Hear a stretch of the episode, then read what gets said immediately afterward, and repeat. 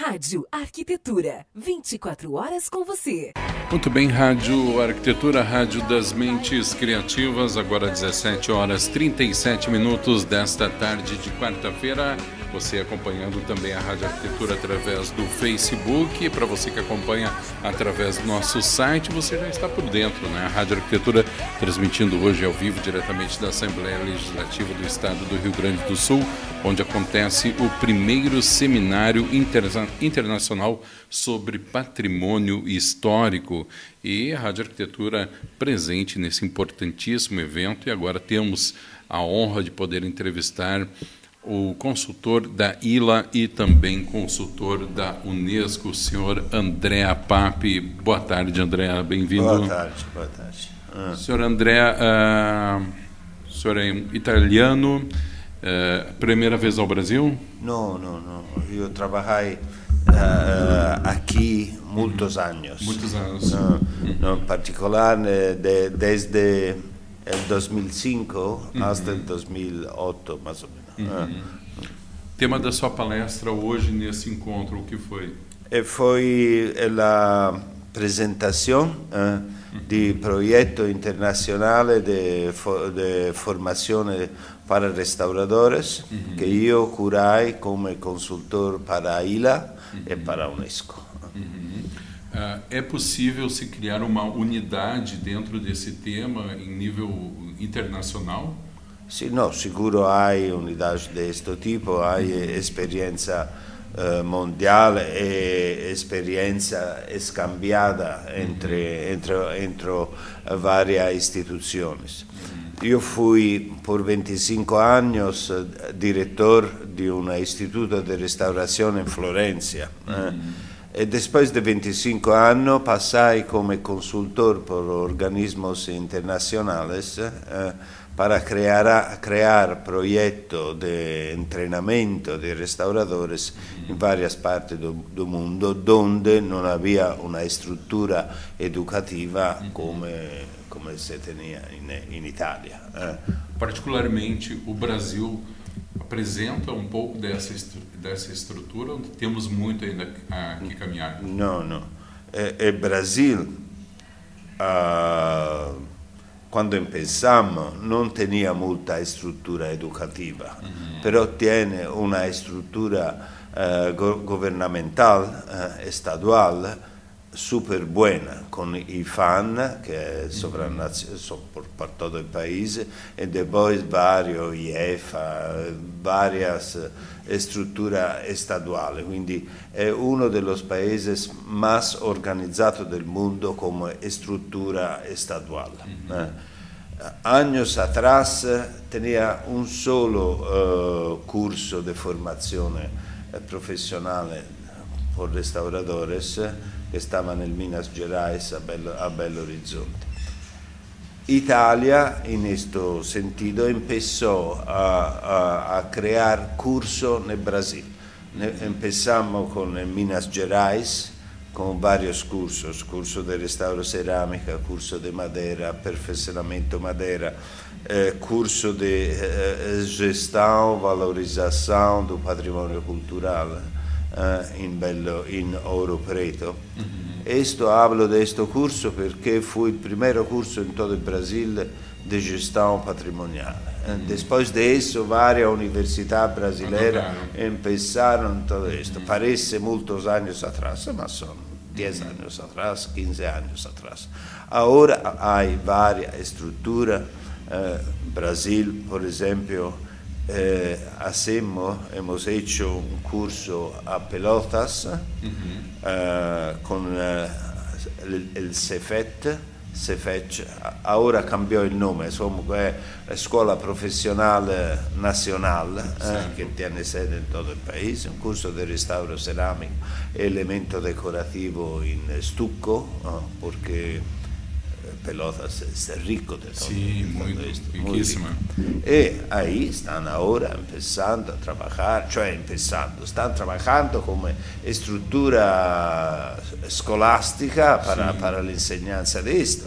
Eh, después hemos hecho aquí en Rio Grande do Sul, in Ilópolis, un proyecto fantástico un artigianato della Madeira finalizzato alla restaurazione di un muligno mm-hmm. e un corso di gestione turistica del patrimonio. Ora ha rivitalizzato tutta l'area, tutta la valle del Tacari che stava turisticamente depressa. Sì. Ora Blai con eh, l'intendente de, del municipio che mi sta dicendo che ora hai un, un turismo incredibile, impensabile. Mañana vamos allá a, a reunir con todos los estudiantes e todo esto. Uh. Existe essa hum. estrutura que o senhor se refere, Sim. criada pelo Estado, hum. destinada a cuidar do patrimônio.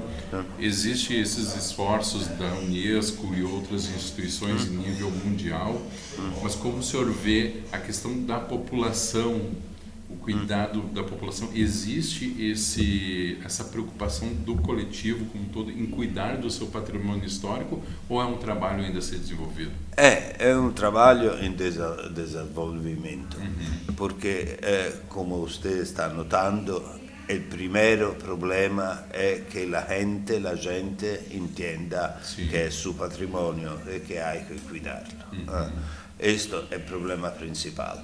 Eh, però aquí sta cambiando perché la istituzione sta trabajando molto per la conservazione, l'ejemplo de conservazione sta mostrando todo. La gente tiene ora orgoglio del suo passato. Antes lo che stava viejo -huh. hay que borrarlo. Ahora sí. no, la cultura, el patrimonio intangible también, mm la cultura alimentar, la cultura de la familia, del, del modo de, de, de, de, vivir, todo esto está creciendo mucho. Mm -hmm. eh, nosotros term terminamos de trabajar en el Brasil más de 10 años. Eh, ah, trabajamos antes, mm -hmm. ahora trabajamos en otros países que necesitan más del Brasil, pero el cambio está fantástico. É mesmo? É, fantástico, fantástico. Brasil, non lo dico aqui perché sono in Brasile, ma la gente è molto rapida. Eh.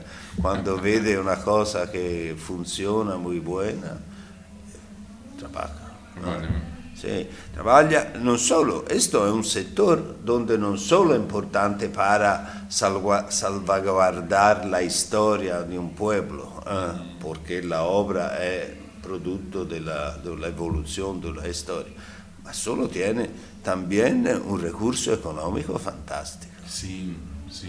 El turismo que está de atrás después de la conservación va a aportar trabajo, eh, turismo, conocimiento e quindi che tutto va a crescere juntos. É, uma informação interessante que eu tive a semana passada ah. e que as pessoas não se dão conta que a maioria das cidades o, o seu potencial turístico está justamente está interligado à sua própria história, né? Exato. São seus monumentos, seus casarios, seu patrimônio histórico e cultural. Por isso que é tão importante, até, inclusive com um viés econômico, que a gente preserve é e faça com que que, que as pessoas conheçam. Né? Esattamente. Mm-hmm. Ti conto un esempio. Eh, io ero direttore di una scuola, come ti dico, di restaurazione in Florenza. Mm-hmm. Una delle prime studenti eh, che fu ahí fu una studente di Porto Alegre. E io così parlando, io stavo parlando, un po' con tutti gli studenti. E dico, di dove sei? Di Porto Alegre. Io dico, no, sono brasiliano. De Rio? No. De San Paolo? No. De Porto Alegre. Io non sabía que era Porto Alegre. Después lo aprendí. Claro. Eh, eh, y una delle veces che io regressai qui, eh, incontrai questa signora, mm. che ora è stata qui una uh, restauradora fantastica, mi contava quando regressai in Porto Alegre no, ne, ne, ne, ninguno sapeva che significava restaurazione. Eh, fu un dramma empezar perché era molto più facile borrar tutto e hacerlo nuovo. Questo era un po' il concetto di restaurazione di ora. Sì. Eh, e per lo tanto lo vieco si dejava e così via. Che lastimabile. Eh. Eh, a chi no, no, no in, in, in, Porto Alegre hemos hecho nel 2005, 2004, no, 2002, 2002-2003, un curso de restauración de madera. Eh? eh, financiado pelo Ministero de, de Trabajo de Italia para lo italiano residente ne, nell'esterior. Eh? L'abbiamo hecho aquí con il, con, uh, il ASHIRS, Associazione degli Italiani del Rio Grande do Sul, restammo obras della Iglesia Matriz, obras che stavano tirate allá perché stavano rotte, tutto questo. Sì. Eh? hemos hecho una mostra final, todo esto.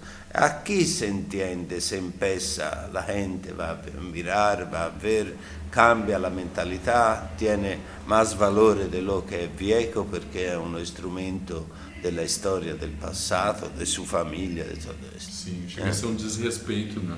Questo è l'aspetto fondamentale che sì. passa. Mm. Quero agradecer a sua participação. Uh, quero que a senhora saiba que muito ouvi falar no seu nome ultimamente, em virtude da rádio estar envolvida com esse evento. Parabenizar pelo seu trabalho. Sei que por outras pessoas que o senhor é fonte de informação e de inspiração a todos os profissionais. Então, eu sinto muito honrado de poder ter conversado com o senhor. Graças a tudo isto.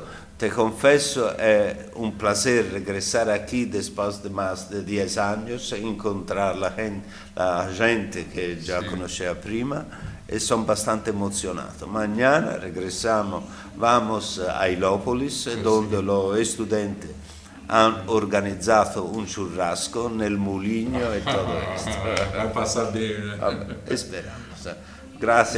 Ah, obrigado. obrigado. Eh? Conversei aqui com o André Papi, que é consultor da ILA e também consultor da Unesco, é, um dos grandes palestrantes desta tarde aqui na Assembleia Legislativa do Rio Grande do Sul, no primeiro Seminário Internacional sobre Patrimônio Histórico.